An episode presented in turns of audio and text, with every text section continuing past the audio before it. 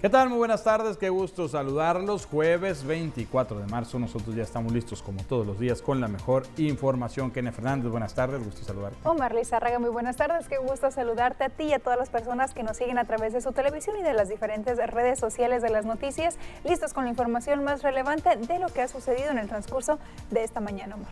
Efectivamente, nos vamos a ir con un avance lo que le tenemos preparado el día de hoy aquí en las noticias. Y es que a partir de las 23 horas del día de ayer, 23 de marzo, entró en vigor el inicio de la veda para captura de camarón en aguas exteriores e interiores.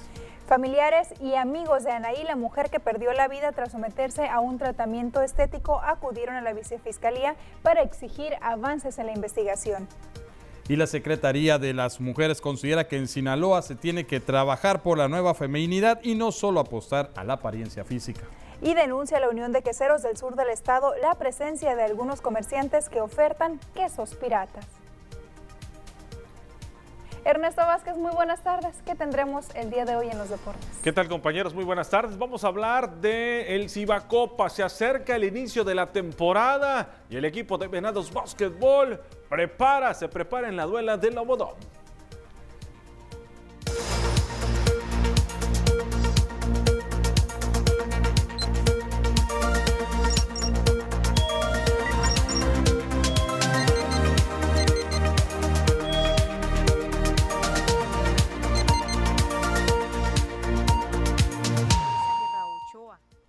Y bien, estamos listos, nos vamos directamente con la información de esta tarde, como le adelantábamos aquí en el noticiero, pues a partir de las 11 del día de ayer empezó la veda de captura de camarón en nuestro país, el camarón mexicano. La Secretaría de Agricultura y Desarrollo Rural a través de la Comisión Nacional de Acuacultura y Pesca, la CONAPESCA, estableció el inicio de la veda temporal 2022 para todas las especies de camarón en las aguas del Océano Pacífico y Golfo de California y de los sistemas lagunarios estuarinos, marismas y bahías de ambos litorales. El acuerdo publicado en el Diario Oficial de la Federación indica que a partir de las 23 horas de este 23 de marzo de 2022 se estableció la vea de todas las especies de camarón en el litoral del Océano Pacífico y en aguas de jurisdicción federal de los sistemas lagunarios, estuarinos, marismas y bahías desde la frontera de Estados Unidos, incluyendo el Golfo de California, hasta la frontera con la República de Guatemala. La medida se aplica en base en el estudio técnico realizado por el Instituto Nacional de la Pesca y Acuacultura. La CONAPESCA hizo un llamado a los pescadores y pescadoras de alta mar y ribereños o de embarcaciones menores para que se respeten las fechas y zonas de restricción de capturas de camarón con el fin de fortalecer el desarrollo del sector. El comisionado nacional de CONAPESCA, Octavio Alberto Almada, Palafox, lanza un atento llamado a unir esfuerzos para lograr que la próxima temporada pueda tener mejores resultados. A hacer un llamado a que en estos meses reforcemos más la cultura de cuidar la veda. Hay un antecedente que acabamos de lograr unidos, todos, todos, todos nos fuimos unidos para recuperar la certificación del camarón mexicano.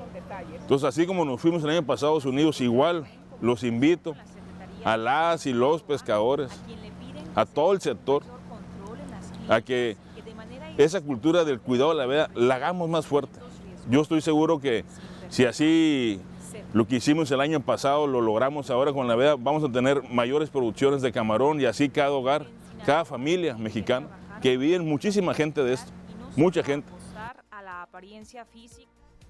Por su parte, la Unión de Armadores del Litoral del Pacífico declara que una vez que concluyó la temporada de camarón, esto se concluye una vez que inicia la veda, pues califican en términos generales cómo regular esta temporada. Jesús Omar Lizárraga Manjarres, líder de este sector, dijo que al haber salido a pescar solamente la mitad de la flota pesquera, se obtuvieron estos resultados. Sin embargo, de haber existido las condiciones para que se hicieran a la mar todas las embarcaciones, los resultados de las capturas hubieran sido catastróficos. Conoció pues una temporada regular, se podría decir en cuanto a producción, pero sí en bajas capturas, eh, ya que pues es menos embarcaciones las que salieron a operar. Eso significa que, al tener una producción regular, solamente las, la mitad de las embarcaciones que operaron. Entonces, imagínense si hubieran salido las, todas las embarcaciones eh, al 100%, pues hubiéramos tenido una temporada catastrófica, o sea, en cuestiones de producción.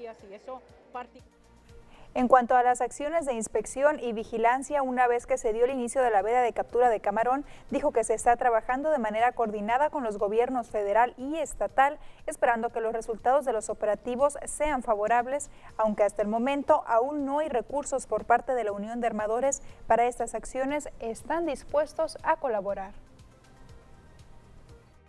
y hay a veces poca regulación. Lo platicamos con el secretario de Salud, me dijo que habían tomado medidas y habían clausurado esa clínica.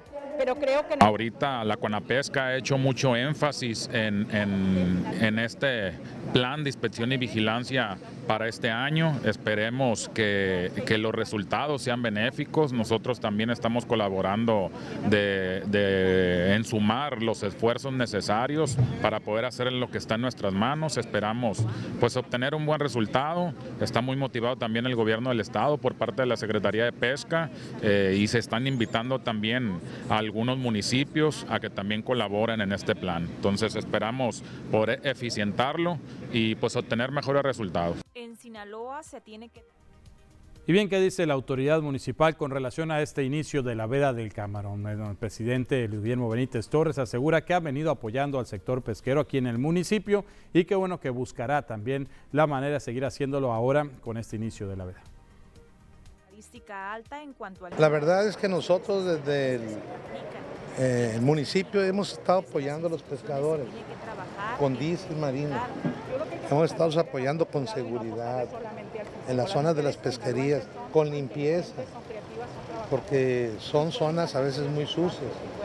Eh, no podemos ayudarlos con un apoyo económico, pero vamos a buscar qué instrumentamos para favorecerlos y que sufran menos de lo que ya sufren tenemos que trabajar.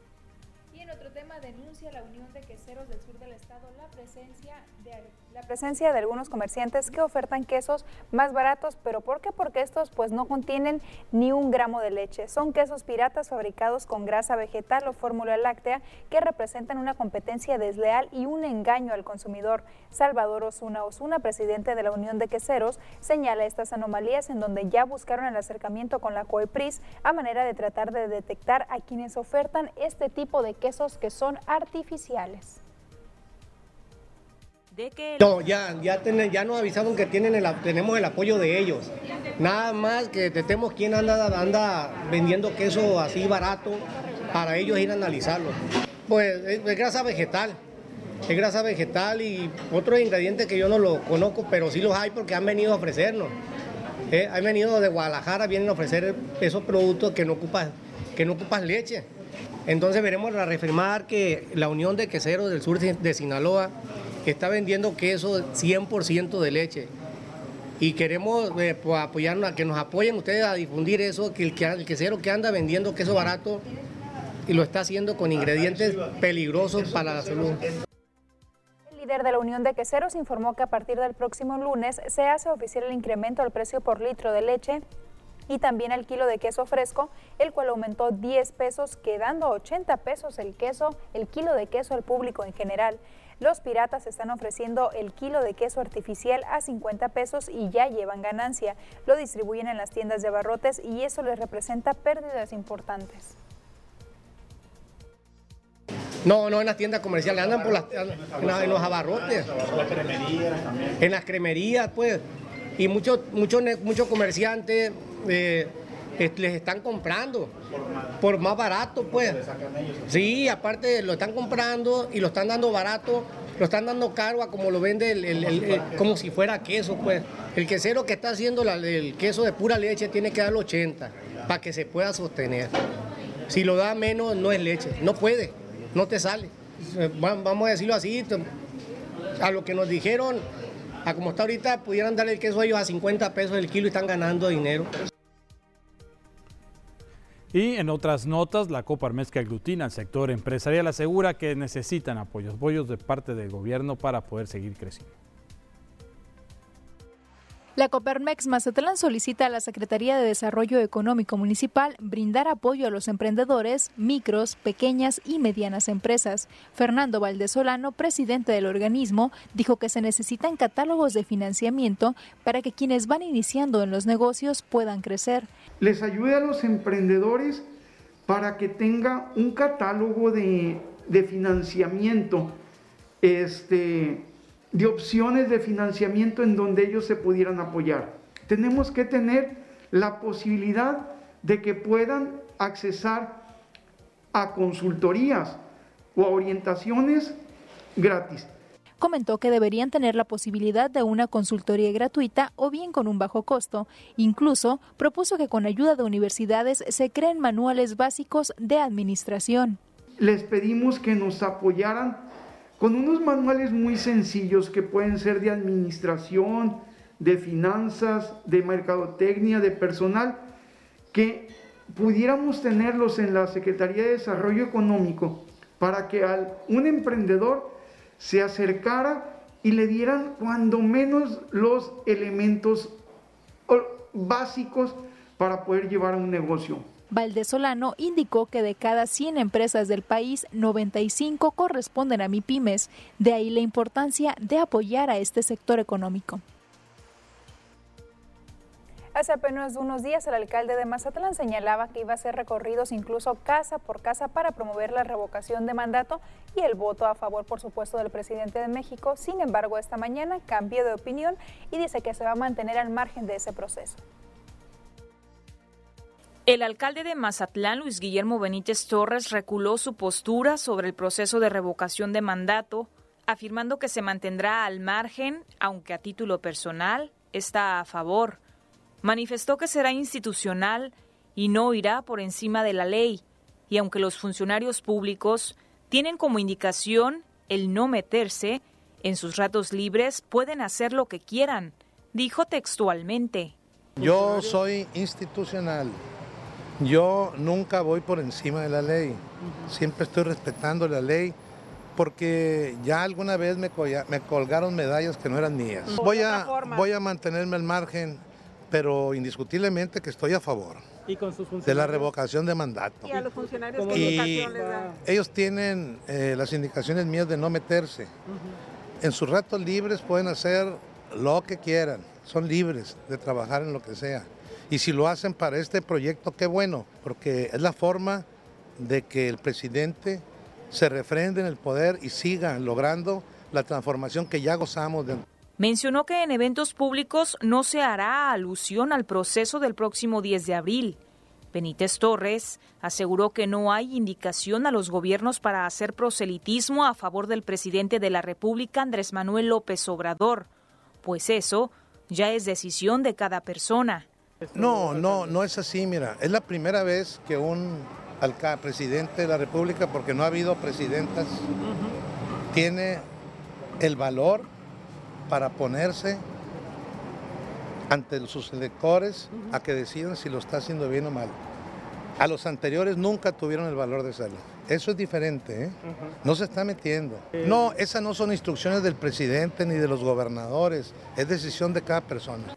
Y es que el alcalde, el pasado 18 de marzo, posterior al evento de la conmemoración de expropiación petrolera, declaró que iría casa por casa a pedir el apoyo de la ciudadanía a favor del presidente, pero tras estar detenido por el Tribunal Federal Electoral, el decreto aprobado por el Congreso de la Unión, donde se permiten tales acciones de promoción, mientras no se aclare, aseguró, se mantendrá respetuoso de la ley. Pues bueno, muy variado este primer bloque de noticias, empezando pues con la cuestión de la veda del camarón, que bueno, pues ya inició, termina la temporada de capturas. Los que pudieron, tuvieron la fortuna de salir a pescar, pues reportaron capturas regulares, tallas chicas, decía el presidente de la Unión, si hubieran salido todos los barcos hubiera sido catastrófico, ¿por qué? Pues porque hubo poca producción. Entonces, los que salieron les fue regular, salieron con los costos, los insumos están muy elevados y bueno, pues están ahora queriendo colaborar para cuidar el producto con inspección y vigilancia junto con las autoridades a manera de poder tener mejores tallas en la próxima temporada. Que es parte importante, o sea, la pesca no ha, no ha tenido esta situación únicamente porque no existen los apoyos, sino que también influye el hecho de que pues están agotando los productos marinos. En este caso pues ya se ha hablado mucho de que hace falta inspección, de que hace falta vigilancia, incluso por ahí se proponía que sea Marina quien se encargue de esta situación, Omar. De hecho, la Marina se encarga eh, en coordinación con Conapesca y también entran a colaborar los mismos pescadores, pero les decía también el presidente de la Unión pues que no hay recursos, ¿no? Obviamente, si apenas salieron con las capturas, dice, pues no tenemos recursos para colaborar nosotros en acciones de inspección, para el diésel precisamente, para este tipo de acciones, para pagar personal que se encargue de estar checando. ¿no? Pero en realidad eso le corresponde a las autoridades sí, le correspondería a Conapesca y Secretaría de Marina. Pero, pues luego dicen los mismos pescadores, dicen, no es suficiente la, la vigilancia, dicen, no los ven en el mar. Entonces, por eso quieren entrarle ellos también para decir, mira, aquí andan eh, pescando camarón de manera ilegal y que les caigan las autoridades, pero pues, no hay lana, pues. El problema de siempre, Que de hecho por ahí también habría, había un legislador que proponía la creación de una guardia marítima, si, no, si mal no recuerdo. es una buena propuesta. En sí ha habido muchas propuestas por parte de diferentes personas, pero pues al final ninguna ha aterrizado y ninguna ha llegado al objetivo que se busca y es que se evite la pesca furtiva. Efectivamente, y por eso pues estos resultados que, que están teniendo cada vez menos capturas, cada vez tallas más pequeñas. Que de unos años para acá, todos los años es la misma situación con los pescadores que dicen que no les va bien, que no les va bien, que temporadas bajas, temporadas regulares y no ha habido una buena temporada según dicen ellos. Y si siguen a la espera de la respuesta de las autoridades con relación pues, a todas sus demandas, sobre todo en el apoyo en los energéticos, lo que es el combustible, el diésel marino. Y quienes también están pidiendo apoyo, Omar, es esta cuestión de Coparmex que pide para los emprendedores, que sabemos que en Mazatlán, por ejemplo, hay muchos emprendedores, hay mucha gente que está buscando la forma de salir adelante, pero es cierto lo que señala Coparmex, que muchas veces faltan los apoyos, hay la iniciativa, sin embargo, pues no hay planes de financiamiento o algún otro apoyo para todos estos, principalmente jóvenes, hay que decirlo, que buscan hacerse de negocios. y vaya que la pandemia orilló pues, a, buscar la forma de, de hacer de recursos y hay muchos nuevos emprendedores que están buscando pues salir adelante. Falta que alguien los oriente, no que alguien los apoye. Ojalá, Omar, que se haga eso. Ojalá. Vamos a primer corte. Que... Volvemos enseguida.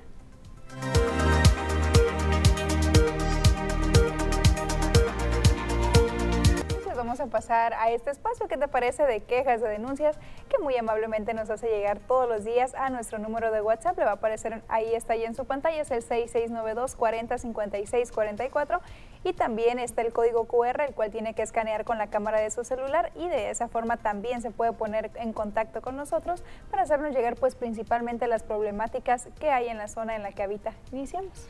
Efectivamente, Kenia, bueno, pues vamos a dar inicio pues, a estas quejas que amablemente nos hace llegar esta denuncia ciudadanas. Tenemos la primera, nos dicen buenas tardes, quisiera hacer un reporte. Verás, soy estudiante de la Universidad Autónoma de Sinaloa y varias compañeras de psicología me han dicho que necesitan que haya patrullajes por la Facultad de Medicina de la UAS, ya que han visto en diferentes ocasiones hombres que, han, que las abordan tanto al entrar a la facultad como al salir y solo para decirles obscenidades. Ya lo han reportado a la institución, pero no han conseguido que haya patrullajes o policías cerca de la facultad y pues hoy me tocó ir a esa facultad. Pude presenciar cómo señores se les acercan a las muchachas y ellas solo aceleran el paso y se les ve muy incómodas. Atención, policía municipal, seguridad pública, es importante que atiendan esta denuncia ciudadana en la Facultad de Medicina de la UAS, donde pues aseguran que han sido eh, víctimas de acoso por parte de algunas personas del sexo masculino que se encuentran ahí y pues al parecer no es una, una situación ocasional, ¿no? sino que esto ya es recurrente. Sí, Omar, y hay que recordar que la Facultad de Medicina pues está en una zona alejada de la ciudad, es una zona un tanto sola, entonces pues la hay que, se encuentra rumbo pradera. Sí, es esa. Entonces, pues muy peligroso. Atento llamado a las autoridades de seguridad pública. Creo que no les cuesta mucho realizar rondines a la hora de entrada y salida, pues para evitar algún accidente o que pase a mayores, que esperemos que no sea así. Y también el llamado, Omar, a los hombres. ¿Cómo es posible que sigan haciendo eso de acosar, de incomodar a las jovencitas que pasan por ahí? No, definitivamente eso ya no puede seguir sucediendo, Omar. Las autoridades, en este caso, pues mujeres también podrían darse la vuelta para constatar la situación y ver qué se puede hacer también con estas personas, ¿no? O sea, manera de, obviamente... De llamarles la atención de, alguna forma. La atención, retirarlos o no sé si hasta detenerlos si es necesario, También nos dicen, hola, buenas tardes. Tenemos desde noviembre con el problema del drenaje en la justo tirado de la colonia Juárez. Nomás viene la Jumapam a destapar caños en algunas casas. Quisiéramos que nos ayuden a ponerlo en la televisión para que se haga algo. No aguantamos este problema y nos hicieron llegar un video en el cual podemos constatar esta situación que viven los vecinos de esa zona, Omar, que incluso nosotros ya habíamos ido en alguna ocasión a ver esa situación, hicimos el llamado correspondiente a las autoridades, pero bueno, tal parece que no han hecho nada al respecto, lo único que hacen es pues como un mejoralito, ¿no? Van, destapan, pero el problema no lo atacan. efectivamente, dicen aquí, pues van a destapar los caños, pero pues bueno, la situación sigue, ¿no? Latente. Y pues ahí está la denuncia hacia la Junta Municipal de Agua Potable. También nos dicen el reporte de lámparas de la calle Pedro Infante, Colonia Anáhuac. Ya se reportó al alumbrado público y dice que en 15 días venían y hasta ahorita pues no han acudido. Me imagino que ya pasaron obviamente los 15 días a que hacen alusión aquí estas personas. Es, repito, en la calle Pedro Infante de la colonia Anáhuac. Servicios públicos, atento llamado. Y hablando de servicios públicos y de estas lámparas que nos sirven, buenas tardes, aquí en Sánchez Celis, calle Estado de Occidente número 931, está una lámpara que tiene más de dos meses que no enciende, también atento llamado a servicios públicos para que le dé una solución a este problema. Es, mira, es nada más una lámpara la que tienen que arreglar en esa zona. Y en el Infonavit, Jabalíes urge que pavimenten las calles, arreglaron las alcantarillas, y dejaron un cochinero. Las calles están horribles, así lo denuncian Infonavit Jabalíes. También hablo para reportar una fuga de aguas negras. Hay muy malos olores en la colonia, también en Benito Juárez, similar a la que leíamos hace algunos momentos. La otra era en calle Justo Tirado, en esta ocasión es dirección privada José Aguilar Barraza, número 4005. Nos hicieron llegar también una fotografía pues para constatar la situación que estamos viendo aquí. Tal parece que es de ese registro de drenaje de donde pues sale esta fuga de aguas negras, que hay que decirlo, Omar, también en, la colonia Benito Juárez es una de las que presenta mayores problemáticas en cuanto al drenaje, por ser una zona pues de las más viejas. Eh, esos tubos, nos platicaba la vez que fuimos... más grandes, ¿no? y también más, Yo creo que es la más grande que tiene más. Nos platicaba una persona que vive en la calle Justo Tirado, que desde hace como 50 años es una persona mayor que siempre ha vivido ahí, fue cuando se hizo la pavimentación y colocaron los tubos. Entonces dice, bueno, el problema aquí es que son tubos muy viejos en toda la colonia, entonces lo que hace falta es que se cambie prácticamente toda la red de drenaje de esa Ya está obsoleto y bueno, lo hemos dicho también en varias ocasiones, pues se requiere mucho dinero y pues se requiere también muchas ganas de hacerlo, ¿no? Y esto pues va para las autoridades correspondientes. También nos reportan varias luminarias fundidas desde hace dos semanas se, se encuentra a oscuras la avenida Revolución. Esto es, pues me imagino que es aquí entre Sánchez Ellis y López Mateo. Me imagino, es la avenida, Revolución. Dicen que está a oscuras desde hace dos semanas, servicios públicos, atento llamado de nueva cuenta. Y también nos dicen que en la calle Río Bravo de Pradera 5 tienen tres años sin luz, las lámparas no sirven. Bueno, pues esperemos que las autoridades hagan algo porque hay que decirlo, Mar, hace algunos días publicaba el alcalde en su cuenta oficial que en Pradera Dorada 6 se había colocado luminarias LED, las que tanto habíamos estado esperando, las que tanto habíamos hablado que se iban a hacer ya las pruebas para ver si funcionaban correctamente en esa zona. Entonces, pues creemos, esperemos que si funciona correctamente, pues vaya también para que se Pradera del 6 al 5 y para acá, ¿no? Que se, vengan de allá para acá. Pues miren, y aprovechando, Kenia, hoy me di una vuelta por la unidad administrativa, estuve por ahí y me tocó ver una fuga que hemos reportado hace fácil unos cinco meses, una fuga de agua potable grande, está por toda la calle, atento llamado, Jumapam, pues ya van varios meses ¿eh? Eh, que se corta la fuga precisamente por donde están las oficinas de Coepris, ahí empieza la fuga y bueno, recorre pues todo la, prácticamente todo lo que es la colonia para los prietos ahí. Que además de desperdiciar el agua, Mar, cuando son fugas viejas, pues terminan destruyendo también la calle, entonces bueno, dos por uno. Así es, y bueno, pues muchas gracias por comunicarse con nosotros. Estaremos dándole seguimiento a todas sus denuncias ciudadanas. Con esto nos vamos a una pausa comercial. Volvemos enseguida.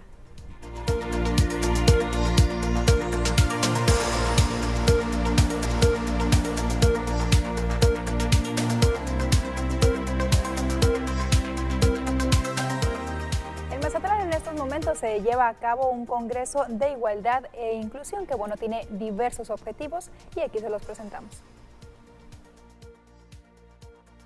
Como órganos electorales todavía se tienen retos, por lo que se deben seguir impulsando acciones afirmativas en materia de igualdad de género, inclusión de grupos vulnerables y fortalecimiento de la democracia, consideró Carla Peraza Zazueta, presidenta del Instituto Estatal Electoral de Sinaloa. Lo anterior lo dijo en el marco del primer Congreso Nacional de Igualdad e Inclusión titulado Retos de la Agenda Democrática, que tuvo como sede el puerto de Mazatlán y que concentra a 25 estados participantes, representados por autoridades electorales nacionales y locales, así como funcionarios estatales. Durante jueves y viernes se llevarán a cabo mesas de trabajo con la participación de senadores y senadoras, diputadas y diputados, consejeras y consejeros electorales, magistradas y catedráticas como panelistas. El primer congreso que tenemos en igualdad y discriminación, derechos de la mujer y, estos retos que aún nos quedan como órganos electorales en, seguir impulsando acciones afirmativas. De eso estaremos hablando hoy, estoy muy contenta de que sea en el puerto de Mazatlán y están muchos... Eh, invitados de casi toda la República, 25 estados presentes. Tenemos ponentes del de, eh, día de mañana también muy importantes como el doctor Lorenzo Córdoba, la magistrada Mónica Aralí, las consejeras del INE Claudia Zavala y Adriana Favela y estarán también presentes en un, en un coloquio las senadoras Imelda Castro y Malú Micher. Algunas de las temáticas que se abordarán son alcances de las acciones afirmativas dirigidas a personas de pueblos y comunidades indígenas en el proceso electoral 2020-2021, casos de violencia política contra la mujer en razón de género presentados en el mismo proceso electoral, impartición de justicia electoral con perspectiva de género, entre otros temas. Familiares, amigos y vecinos de Anaí, la joven que perdió la vida por someterse a un tratamiento estético en una clínica clandestina, acudieron este jueves de nueva cuenta ante la Vicefiscalía Zona Sur de Sinaloa para exigir avances en la investigación sobre lo que consideran fue un asesinato. La mamá de la víctima asegura que le quieren cambiar el diagnóstico de la muerte de su hija. Le dicen que murió por sobredosis, más no le dijeron tampoco ni de qué tipo de droga. A mí me dicen que mi hija murió de una sobredosis. Yo a mi hija la vi cuando, cuando venía, mi hija no estaba drogada. Y ella se puso mal cuando le aplicaron esas inyecciones que le pusieron. Entonces ellos hablan de una sobredosis, pero de las inyecciones no hablan. Entonces yo quiero que me digan qué le pudo causar, qué daño le pudo causar esas inyecciones, si le causaron la muerte, porque yo hablé con un médico y el médico me dijo que, las inyecciones pudieron verle causado la muerte. Y al no recibir respuesta en la unidad del Ministerio Público de lo Penal especializada en atención a mujeres y menores víctimas del delito, decidieron caminar hasta las oficinas de la Vicefiscalía en la zona sur, donde fueron recibidas por el titular, quien después de algunos minutos de diálogo solamente les comentó que las investigaciones siguen su curso y hasta el momento no se pueden dar declaraciones de los avances, así lo confirmó la mamá de Anaí. Siguen en espera que porque están investigando y que si, que si encuentran algo que nos van a avisar. ¿No les dieron fecha? Mm, no, nada más que mañana traigamos, vengamos ahí al Ministerio Público a, a traer una niña que va a declarar. ¿Una hija de la mujer? Sí. ¿La que la, que la acompañó usted cuando...?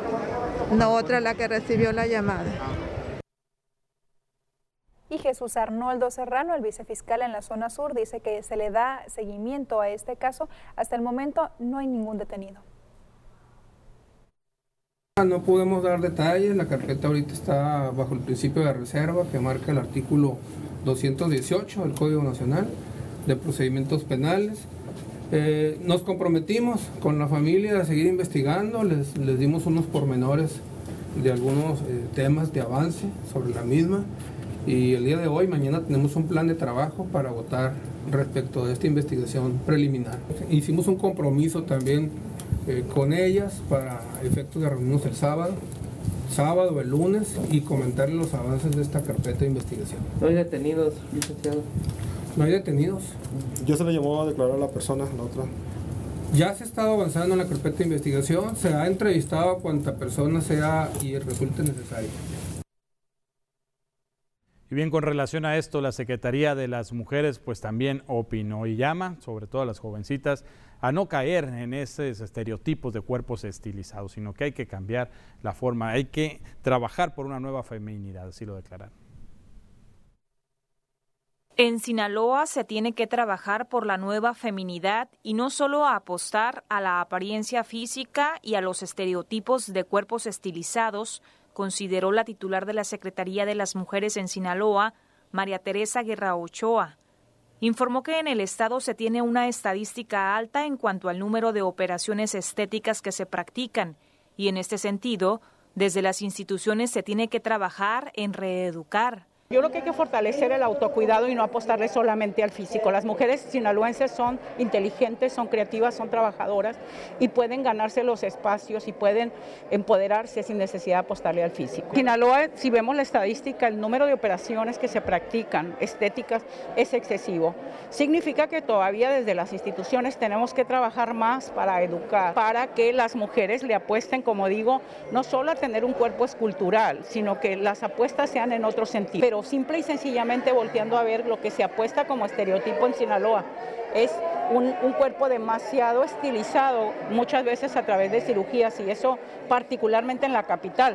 Particularmente en el caso de Anaí, la joven de 36 años que murió en Mazatlán, tras presuntamente someterse a un procedimiento estético, dijo que se están haciendo las pruebas periciales y tiene conocimiento de que el establecimiento ya está clausurado.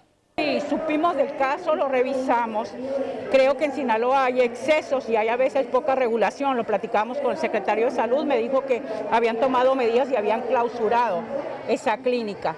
Pero creo que en el caso de ella hubo otros ingredientes que me quiero reservar, que finalmente la llevaron al desenlace. Están en eso, se clausuraron esto y como le digo, hubo, se hizo ya las pruebas periciales y creo que por respeto a las familias conviene reservarnos los detalles. Guerra Ochoa aseguró que está en comunicación con la Secretaría de Salud en Sinaloa, a quien le piden que se tenga un mayor control en las clínicas que de manera irresponsable están ofreciendo procedimientos riesgosos, sin personal certificado.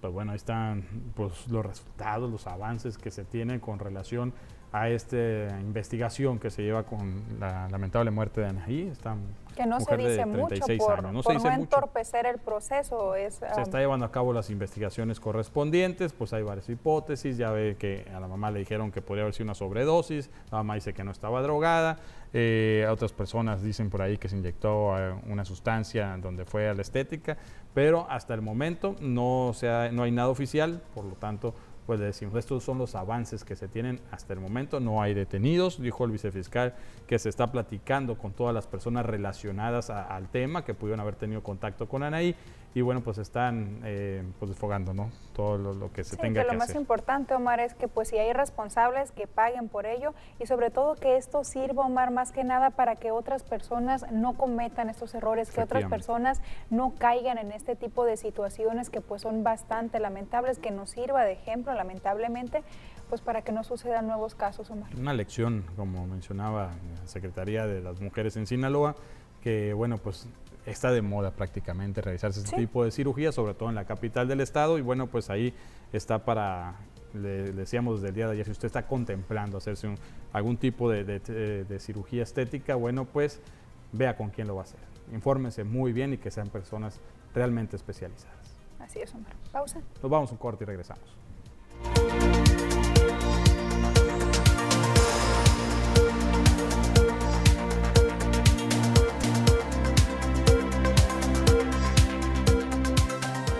Regreso, gracias por seguir con nosotros. Es tiempo de irnos a lo más relevante que está aconteciendo actualmente en nuestro país. En respuesta al procedimiento que inició transportación terrestre en contra del Aeropuerto Internacional de la Ciudad de México por impedirle prestar el servicio público de autotransporte federal, la Comisión Federal de Competencia Económica, la COFESE, interpuso una multa al aeropuerto por tratarse de una reincidencia en este tipo de prácticas monopólicas. La COFESE impuso una sanción de 848.8 millones de pesos.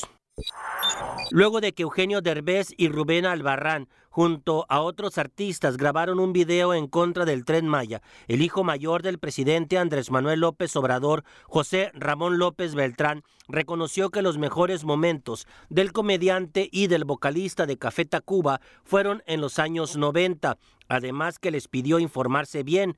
A través de sus redes sociales, José Ramón López Beltrán también pidió a Derbez y Albarrán que dejen de hacer casos a sus fatuas y superfluas malas amistades.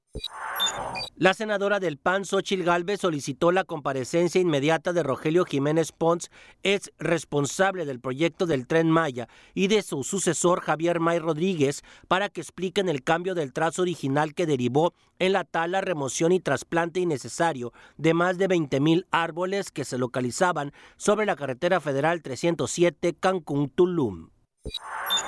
Muy a pesar de que se esperaba una baja en el precio del kilogramo de aguacate y limón en el país, en algunos mercados y supermercados de diferentes zonas de México, estos productos continúan por arriba de los 100 pesos por kilo, de acuerdo con el quién es quién en el precio de la Procuraduría Federal del Consumidor.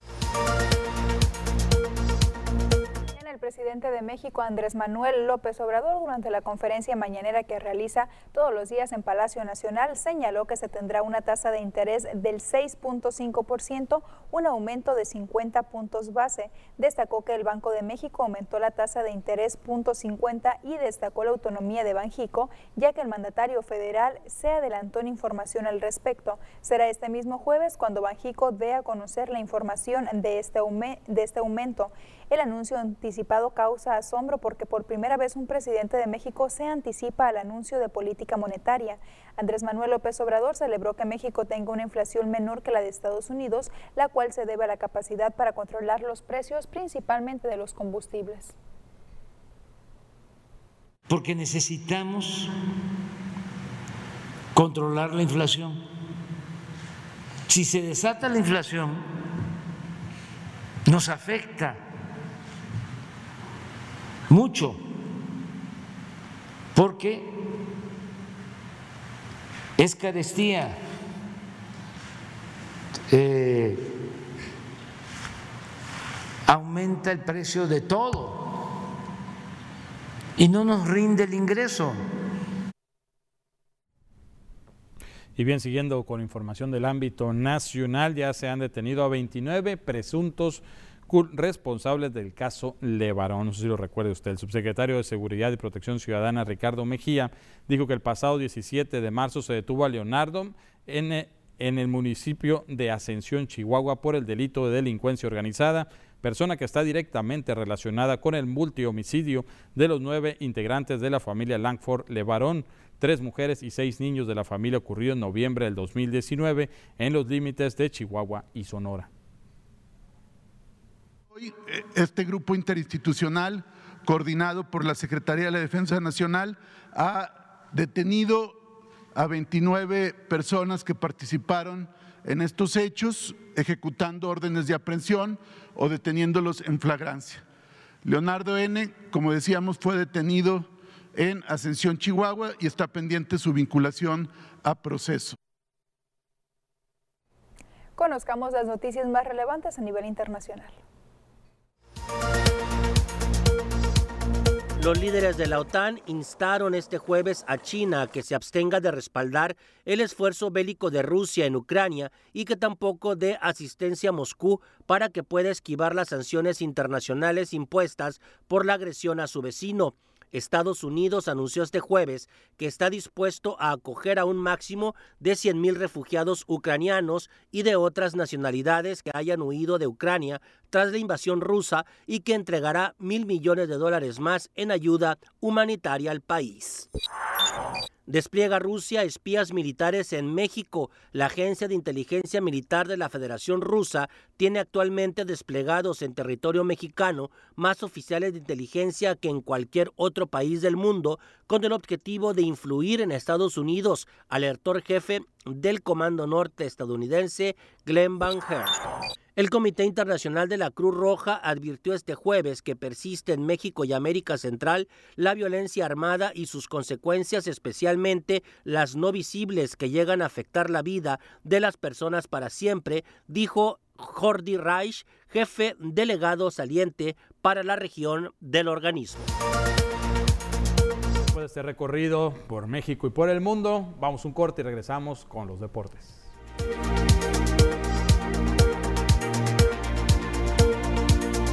Tardes compañeros, a la gente que nos veía en casita, ya listos con lo mejor de los deportes para este jueves. Aquí les presentamos la información. Adelante, por favor. Muchas gracias y vamos a adentrarnos con temas del circuito de baloncesto de la costa del Pacífico, el Cibacopa el equipo de Venados, los Venados sobre la duela, ¿no? En esta ocasión buscando tener una estupenda preparación de cara al inicio del primero de abril y el 2 de abril jugando en casa en el Lobo Dome. Rico Nuno se unió a la pretemporada de Venados a pocos días de iniciar la campaña. El jugador nacido en Humboldt Bay, California, mide dos metros con un centímetro de estatura y será otro de los jóvenes que formará parte de la plantilla del equipo rojo que busca ser protagonista en este circuito. Nuno ha formado parte del baloncesto colegial en los Estados Unidos jugando para Washington y en los Santos San Martín y será su primera temporada en Cibacopa. Los rojos continúan su camino de preparación con jornadas intensas de trabajo en cancha y en gimnasio y buscan contar con un juego rápido. El equipo de Mazatlán, Joshua Ramírez, el mexicoamericano, también ya reportó para el conjunto de Venados Básquetbol que este 2 de abril estará enfrentando al equipo de Caballeros de Culiacán en el Lobo Dome. Vámonos con información ahora de lo que ocurre con el equipo de Mazatlán, porque están de los equipos de Mazatlán FC, está a punto de salir a la Ciudad de México para buscar tener actividad dentro de la jornada 9 que el partido estaba pendiente, lo hemos platicado durante la semana, trabajo intenso de la mano de Gabriel Caballero, el entrenador que tendrá su segundo partido al frente del equipo de Mazatlán. ¿Qué necesitan los cañoneros? Caray, complicado, la gente bueno, en tema de esperanza, Mazatlán tiene cuatro victorias ¿no? en su creación desde que está en materia de visita. ¿no? Tres de ellas fueron con Tomás Boy, una más con Beñat San José. Vamos a ver si Gabriel Caballero puede sumar su primera victoria en calidad de visitante el equipo de Mazatlán. Lo necesita con torretas de urgencia el equipo de Mazatlán. Sumar tres puntos, no sumar un punto, sumar tres puntos de visita que dejen el sabor de boca, que el equipo, a pesar de que perdió, que ese eh, es el punto negativo, se vio bien ante León, ¿no? Tuvo mejor llegada, posición de pelota, lamentablemente los goles no pudieron caer, pero el equipo fue mejor que el conjunto Esmeralda. Vamos a ver el sábado 4 de la tarde en el Olímpico Universitario si el equipo de Mazatlán logra sacar puntos ante los Pumas. Escuchamos a Osvaldo Alanís, jugador del equipo de Mazatlán, hace un momento en conferencia de prensa conscientes de lo que nos estamos jugando, conscientes de la, dificultad del momento que estamos viviendo, eh, de estar ahí donde no quisiéramos estar en tema de tabla, pero, pero el grupo trabajando, el grupo más aislado en eso y, concentrado en, en, lo que podemos hacer, en lo que estamos trabajando, en el entendimiento, porque siempre el llegar a un nuevo técnico hay que ir entendiendo cosas, ir eh, como equipo también asimilando nuevas formas de, trabajar, de, jugar, de, afrontar los partidos, eh, de, la metodología que siempre cambia de un técnico a otro. Entonces estamos en eso, estamos contentos, el grupo está bien, o dependiente de las dificultades, que es lo que digo de puntos y todo, el grupo está bien, está con un ánimo fuerte, con trabajo, de verdad, lo, que se ha trabajado creo que ha sido eh, de sobresalir por por el momento la dificultad de los puntos, pese a eso el equipo ha estado muy bien. Entonces, tranquilos y ahora pensando en lo que podemos hacer, que es la verdad una muy buena oportunidad allá en, la casa de Pumas y, y necesario también por lo que estamos viviendo.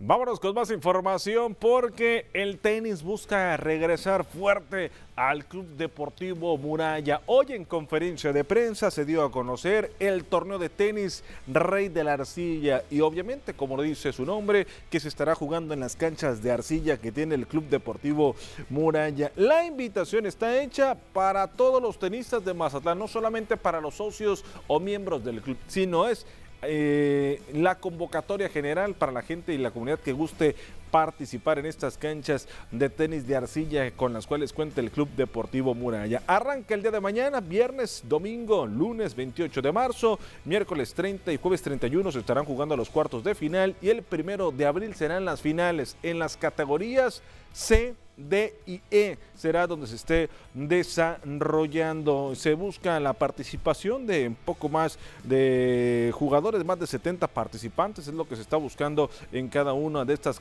eh, categorías en general, 24 en una de ellas, ¿no? 24 en cada una de estas tres categorías y la comunidad del tenis de Mazatlán pues teniendo la oportunidad en una modalidad como es la arcilla, sabiendo que ahorita en Mazatlán la mayoría de las canchas de tenis que están en el puerto son de superficie dura, ¿no? De cemento. Ahora teniendo la oportunidad de jugar en arcilla, el Club Deportivo Muralla abre sus puertas para la gente que desee participar en ese torneo Rey de la Arcilla 2022. Escuchamos a Gustavo Prieto, promotor de tenis aquí en Mazatlán.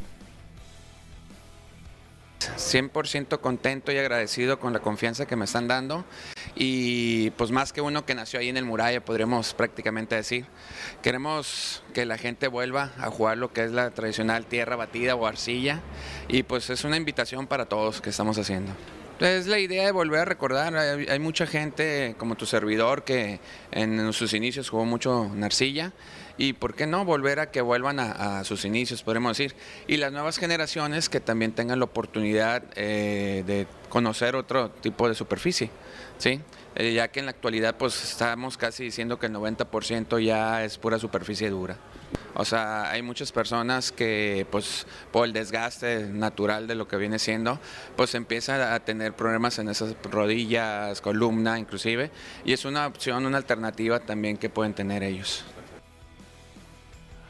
Vámonos con más información. Candente rueda de prensa en la que se efectuó en Ciudad Juárez, Chihuahua, en donde este viernes 25 de marzo los protagonistas de la cartelera internacional prometen simbrar el gimnasio municipal Josué Neri Santos. La tendremos a través de la señal de TVP el día de mañana por la noche tuvieron la oportunidad de intercambiar impresiones, advertencias previo al duelo boxístico que se estará viviendo. El duelo principal de la noche estará en la disputa del título internacional de la WBC entre el invicto juarense Brian el Niño Maravilla Flores ante el peligroso noqueador argentino Néstor Maidana en el duelo dentro de la división de superligeros. Brian Flores invicto en 20 compromisos ante un choque de alto grado de dificultad. Maidana, miembro de la dinastía que encabeza Marcos el Chino Maidana. La contienda semifinal de la noche se verá frente a las caras dos peleadoras que se caracterizan por su eh, estilo natamente ofensivo. Se estará presentando la fronteriza Diana La Bonita Fernández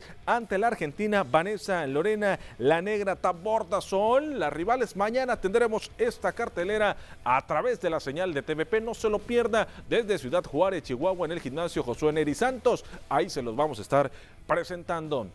Vamos con información para la gente que nos está viendo allá en casita correspondiente a Gaspasa, ¿no? ¿Y qué ocurre, no? El comunicado que da a conocer el día de hoy Gaspasa referente a su servicio. Estimados clientes en Mazatlán, así lo dice, tenemos fallas técnicas en nuestra línea telefónica, por eso se ponen a sus órdenes el siguiente número por pedidos a través del WhatsApp. Es el 6692 71 1667. Ahí está la solución por parte de Gaspasa, la gente que está interesada en rellenar o comprar, en este caso, su tanque estacionario o el tanque que, de intercambio que se lleva eh, por medio de gas pasa, ahí está, eh, se pone en servicio la línea de WhatsApp, el número que aparece en pantalla para poderles proveer este servicio. Compañeros, la información deportiva, lo más relevante que tenemos hasta el momento en este espacio de las noticias. Muy bien, pues hablando de Mazatlán FC, pues sería el segundo encuentro que está a cargo Alfredo Caballero. Gabriel Caballero. Gabriel, perdón, sí, Gabriel Caballero en ese caso y Cristian El Chaco Jiménez como asistente. ¿El primer juego cómo les fue? Perdieron 2 a 1, pero a pesar de que perdieron, que ganar es lo principal, el equipo se vio bien. ¿eh? O sea, fue superior a León, no las pudieron meter. Vamos a darle chance, vamos a esperar, ¿no? que no hay mucho margen, Omar. ¿eh? O sea, le tienen que pisar al acelerador, son último lugar. Pues ojalá que les pues vaya. Sí, porque sigue siendo el mismo equipo al final de cuentas. Exactamente. Esperemos que se pueda, puedan cambiar el chip. Muy bien, tendremos box. ¿no? Mañana va a haber box, así que no se lo pierdan. Pues muchas gracias por la información. Gracias a ti, Omar. Buenas tardes, vamos a ir a un corte, nosotros regresamos con más noticias.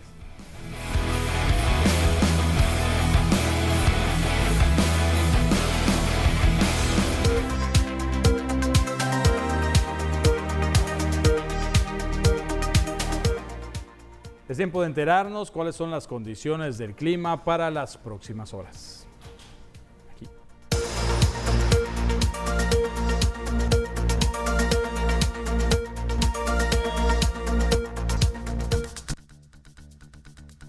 Hola, ¿qué tal y buenas tardes? Gracias por seguir acompañándonos en esta excelente tarde. El día de hoy estamos listos con el reporte meteorológico, primeramente para conocer las temperaturas actuales en algunos puntos importantes del país. Y comenzamos como siempre en la frontera en Tijuana. El día de hoy tenemos condición de cielo totalmente despejada con 26 grados. En La Paz igual se mantienen 26 grados. Durango se mantiene con 18, Guadalajara con 26. Acapulco aquí la temperatura incrementa hasta llegar a los 28 grados. Ya en el sector de Ciudad de México, aquí se mantiene totalmente despejado con 24 grados centígrados.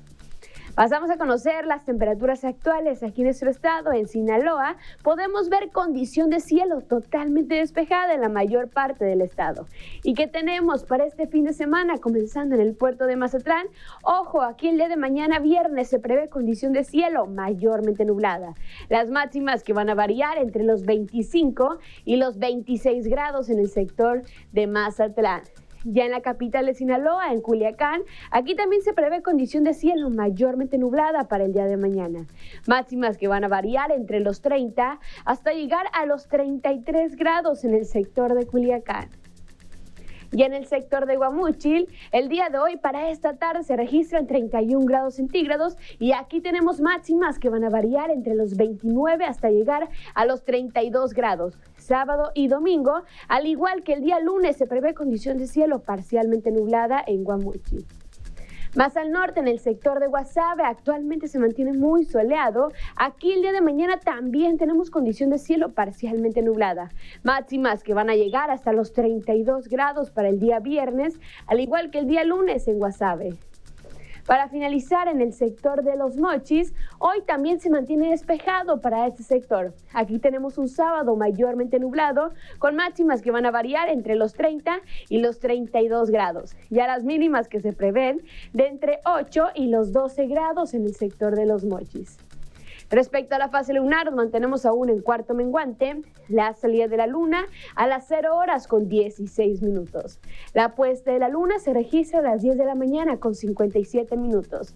La salida del sol a las 6 de la mañana con 10 minutos y para finalizar la puesta del sol a las 18 horas con 22 minutos. Hasta aquí el reporte meteorológico. Espero que tengan una excelente tarde.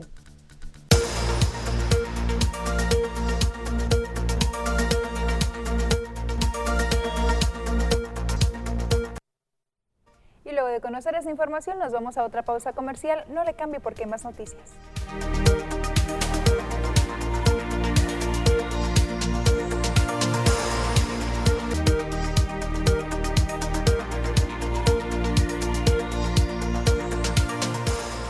Una nueva propuesta gastronómica nació en Zona Dorada, aquí en Mazatlán. Se trata del restaurante Abadía. Con la presencia de autoridades estatales, municipales e invitados especiales, se llevó a cabo la apertura de restaurante Abadía, ubicado en pleno corazón de la zona dorada. Mónica Pestarino Mesa, directora de Alimentos y Bebidas, detalló que el menú está conformado a base de platillos de la cocina mediterránea y moderna, que incluye mariscos, carnes, pescado, ensaladas, entre otros, todo con productos de calidad. Tenemos desayunos muy, muy variados, eh, un menú de comidas eh, que de verdad eh, va, va a gustarle a la gente tiene una variedad muy, muy grande de, ingredientes, de platillos, de texturas. Y bueno, pues además la, la, carta que tenemos de vinos, que son los vinos especialmente hechos eh, eh, para maridar con los platillos que tenemos. Eh, creemos que va a ser una que va a ser punta de lanza aquí en Mazatlán y que a la gente va a gustarle mucho todo lo que hemos preparado. El restaurante está completamente abierto al público en general. Abadí es un proyecto que está dirigido al público en general, tanto para locales como turistas garantizando un ambiente 100% familiar, por lo que invitó a conocer este nuevo concepto. Nos encantaría eh, que todo el mundo viniera a visitarnos, que compartieran con nosotros esa experiencia nueva eh, de, Restaurante Badía. Estamos seguros que va a ser algo novedoso, que vengan a conocer nuestra carta de coctelería. Y aquí en el restaurante realmente nos preocupamos porque fue una cocina de muchísima calidad, por ofrecer productos novedosos y que la gente eh, esté segura de que todo lo que vamos a ofrecer es de primera línea. Con este proyecto se generaron cerca de 60 empleos en Mazatlán y se garantiza que la oferta gastronómica siga creciendo. Como parte del evento de apertura, se llevó a cabo el tradicional corte de listón a cargo de directivos del corporativo y autoridades. El horario de atención es de lunes a domingo, de 9 de la mañana a 12 de la noche, garantizando en todo momento el cumplimiento de los protocolos sanitarios. El Aeropuerto Internacional de Mazatlán, Rafael Buelna Tenorio, estará pasando por un proceso de remodelación en los accesos, el cual estará listo para el próximo periodo vacacional de verano, así lo informó el secretario general de la Concanaco México, Guillermo Romero Rodríguez. Dijo que según los informes recibidos por parte de la administración OMA, estos trabajos consisten en que las salidas de los vuelos se ubicarán ahora en la parte superior donde se encuentran los restaurantes, por lo que las salas de espera tendrán una mejor ubicación. Señaló que esto hará que la zona sea más práctica y funcional para los pasajeros y que según los datos proporcionados, este proceso tendrá un costo arriba de los 500 millones de pesos aproximadamente. Romero Rodríguez puntualizó que cuando no se conoce el destino, el aeropuerto es la primera impresión que se lleva el turista, por lo que esto le brindará una mejor imagen al puerto, además de un mejor servicio al visitante. Eh, platicando con la dirección administrativa del aeropuerto y nos ha comentado que viene un cambio en modernizar las instalaciones y ser un aeropuerto más, más funcional y más práctico, ¿no? La parte exterior pues ya está moderna, está de primer mundo, pero el interior, la salida de los, de los vuelos principalmente la van a cambiar, en lugar de que bajes por el pasillo que llegabas hacia las dos salas que tiene para salir, para que los diferentes vuelos comerciales, hoy vas a tenerlo en la parte superior. En esa parte van a ver todas las salas, entonces va a ser muy práctico de poder llegar y que todas las personas que estén esperando un, avión para su salida, pues va a ser una estancia pues muy agradable y muy funcional. Se está, se está inaugurando para este próximo periodo vacacional de verano. Entonces yo creo que con esto Mazatlán ya se pone pues prácticamente a la altura de los aeropuertos internacionales. Me comentó, me comentaron que iba a ser creo que arriba de 500 millones de pesos. ¿no? Eh, no tengo la cantidad tan exacta, pero sí es una obra muy muy grande, muy, pues es, es la primera impresión ¿no? que tú tienes como, y por supuesto que tiene mucho que ver para que el turista se sienta muy cómodo, se sienta pues con un servicio de primera y yo creo que eso es lo que está ofreciendo ahorita más ante la cercanía del periodo vacacional de Semana Santa, la oficial mayor del ayuntamiento, Naila Velarde, dio a conocer que se analiza la posibilidad de otorgar nuevos permisos. Eh, se va a ver la posibilidad de dar algunos permisos adicionales. No tenemos el número todavía. ¿Y para qué serían esos permisos adicionales? Porque en carnaval fue mucha la afluencia de personas que se acercaron para el tema de, de la venta y se les renovó solo permisos. Entonces en esta ocasión en Semana Santa se les va a apoyar con renovación temporal, solo por los días de Semana Santa. Miren, los permisos siempre son para, para ambos, locales y foráneos tienen los mismos derechos, pero siempre hemos privilegiado a los locales. No, en carnaval tuvimos más permisos locales, permisos foráneos, les di, no recuerdo los números, pero en su momento se los di y la mayoría de los vendedores foráneos no contaban con permiso, por eso se estuvieron retirando y multando. Todavía no, no tenemos las barras, todavía no me meten permiso de barras marca oficial del carnaval? Igual que siempre. Y ahora conozcamos las cifras que nos comparten las autoridades respecto a los casos de COVID-19 que hay en nuestro país. Y es que de acuerdo a la información que nos comparten nos dice que hay 5.640.305 casos en lo que va de la pandemia, fallecidos hay 322.277, casos activos actualmente hay 10.399 y fallecidos en las últimas 24 horas en todo el país hay 158. Conozcamos ahora cómo nos encontramos en el estado de Sinaloa, cuáles son las cifras que nos comparten las autoridades. Nos indican que en lo que va de la pandemia hay 121.882 casos confirmados, fallecidos hay 9.734 en las últimas 24 horas, hubo cinco nuevos fallecimientos por causa de esta enfermedad. Nuevos casos en las últimas 24 horas hay 72. Hay que recordar que el día de ayer hubo un número bastante bajo de casos nuevos, sin embargo, pues vuelve a subir un poco, 72 casos nuevos. Pero como están distribuidos en los 18 municipios este número de casos que tenemos en el estado, bueno, también nos dan a conocer las cifras en cada uno de ellos. Nos indican que casos activos hay 324, de los cuales 56 están en Ahome, 12 están en el Fuerte. Choix tiene cero casos, al igual que Sinaloa Municipio, Cabadiraguato, Cozalá, San Ignacio y Concordia. Guasave tiene 23, Culiacán 127, Mazatlán hubo un ligero aumento, tiene 83 casos activos de COVID-19 y los demás municipios tienen menos de 10 casos activos cada uno. Y luego de conocer esta información, nos vamos a una pausa comercial. Volvemos en breve.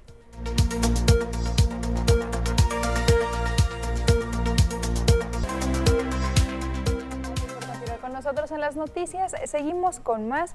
Y es que, mire, seguramente ustedes de las personas que en alguna ocasión se le descompuso un aparato eléctrico y no sabe qué hacer con él, bueno, pues aquí le presentamos la solución.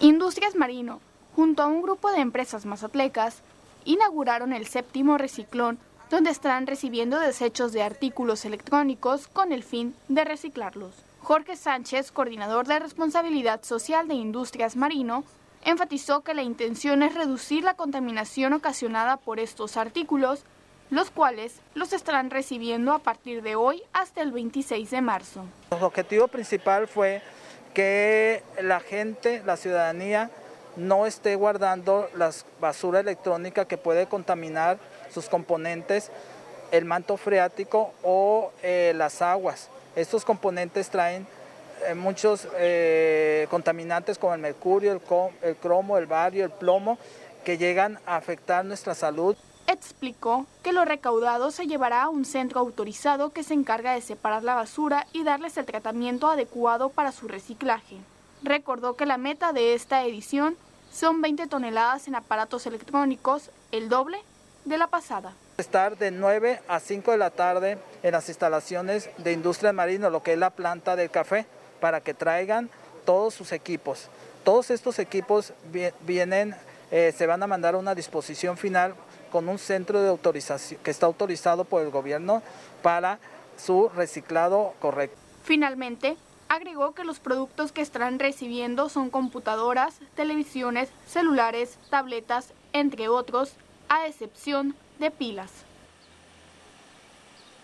Y miren, en redes sociales han circulado pues algunas denuncias ahí, sobre todo donde hablan de que algunos perritos de la calle han sido envenenados. Sobre esto fue cuestionada la directora de Ecología Municipal, Miriam Saraí Rodríguez Paneagua, quien lamentó estos hechos, pero dice lamentablemente no podemos actuar en consecuencia porque no hay un señalamiento directo contra alguna persona. Lo único que están haciendo ahorita es tratar de concientizar a la población. Eh, no ha llegado ninguna denuncia que traiga a un denunciado con quien nosotros podamos actuar eh, jurídicamente. Entonces, lo, nos atan de manos y lo único que la dirección puede hacer es ir y tener presencia como de manera de, concientizar a los que viven a los alrededores, a los restauranteros, incluso vamos a extendernos hasta toda la isla de la Piedra. Eh, pues pidiéndole a la gente que eh, si tiene evidencias, si tiene alguna em, denuncia directa, lo hagan a través de nuestros nuestros portales. Eh, pues por el, por, la, por el penal eh, va desde 10 a 100 UMAS o... Bueno, pues ahí está la información. Tenemos anuncios comerciales. Ya volvemos.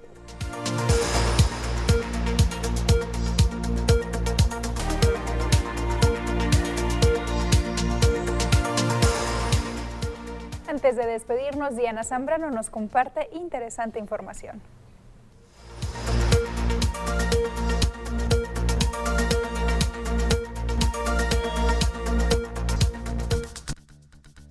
Hola, ¿qué tal y buenas tardes? Gracias por seguir acompañándonos en esta excelente tarde. El día de ayer platicábamos sobre el Día Meteorológico Mundial y cómo se conmemora, pero hoy platicaremos sobre qué es la meteorología. Esta es una ciencia que se encarga de estudiar todos los fenómenos que ocurren en la atmósfera, tales como el clima, los vientos, la lluvia, entre otros. En los últimos años ha ocurrido un incremento de los fenómenos meteorológicos, provocando un gran cambio climático que ha causado la desaparición de muchas especies. La meteorología se genera a través de varias fuerzas, unas visibles y otras que no lo son. Las montañas y las ciudades también afectan a la meteorología, como por ejemplo en el caso de las montañas, ocurre porque el viento debe elevarse para pasar por encima de ellas. Esto eleva el aire, causando que se enfríen y esto produce nubes, lluvias o nieve. Por otro lado, las ciudades también producen islas de calor urbano. Así que hoy ya conocimos qué es la meteorología y a qué se refiere. Los invito a seguir acompañándonos durante nuestra programación. Con esta información nos despedimos, Ernesto. Enlace deportivo, no se lo pierda, 7.30 de la noche. Kenia. A las 8 de la noche, la tercera emisión de las noticias. Mañana, como siempre, 1.30 pm, le tenemos el noticiero despertino. Aquí los esperamos. Buena tarde. Pásela bien.